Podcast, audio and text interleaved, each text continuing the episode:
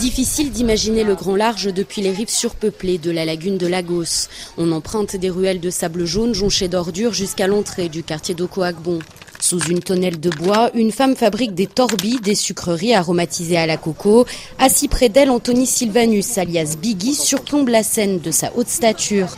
Ce travailleur social né au Nigeria s'exprime dans un français presque parfait. Notre grand-grand-papa, ils sont des Badagri. Nous sommes nigériens, mais nous sommes liés à les Béninois aussi, parce que notre famille qui est aussi au Bénin.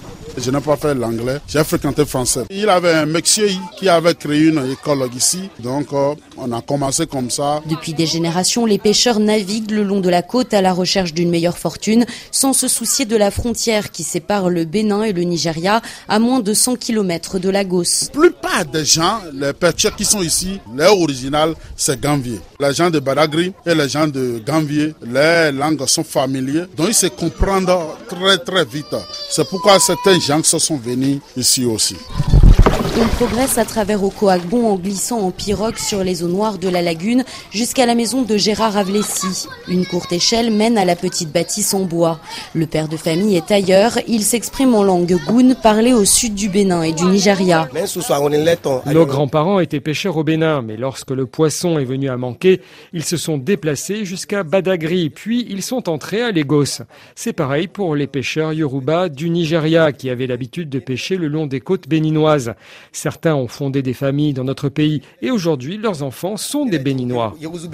Même s'il ne parle pas le français lui-même, Gérard a scolarisé son fils Évariste dans l'une des écoles primaires francophones du quartier. À 20 ans, celui-ci est en terminale au Bénin et ne se voit plus revenir au Nigeria. Toute la vision que moi je vois maintenant, tout se construit là-bas. Je n'ai pas l'habitude même de rester ici. Si ce n'était pas à cause de mes parents, je ne serais pas même présent dans ce pays même. J'aime le Bénin plus que ici, parce qu'il y a la paix là-bas plus que ici. Je n'ai pas confiance en ici. Peut-être on peut nous renvoyer d'ici. On va retourner dans notre pays là-bas. La peur de l'expulsion violente plane toujours dans les esprits des habitants des communautés informelles de Lagos. Ceux venus d'ailleurs craignent en plus d'être ciblés parce qu'étrangers.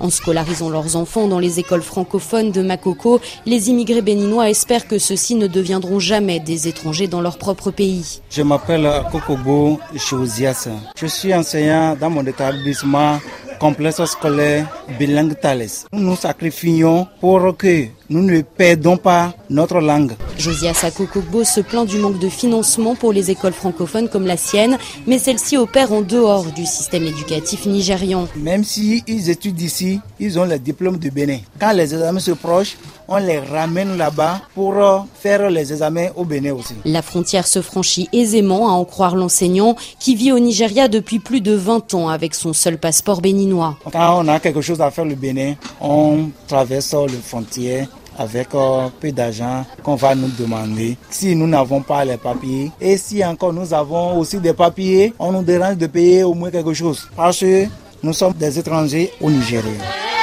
Enracinée entre deux pays et plusieurs langues, l'identité de la communauté de pêcheurs ne s'encombre ni de frontières ni de documents. Lisa Fabian, Lagos, RFI.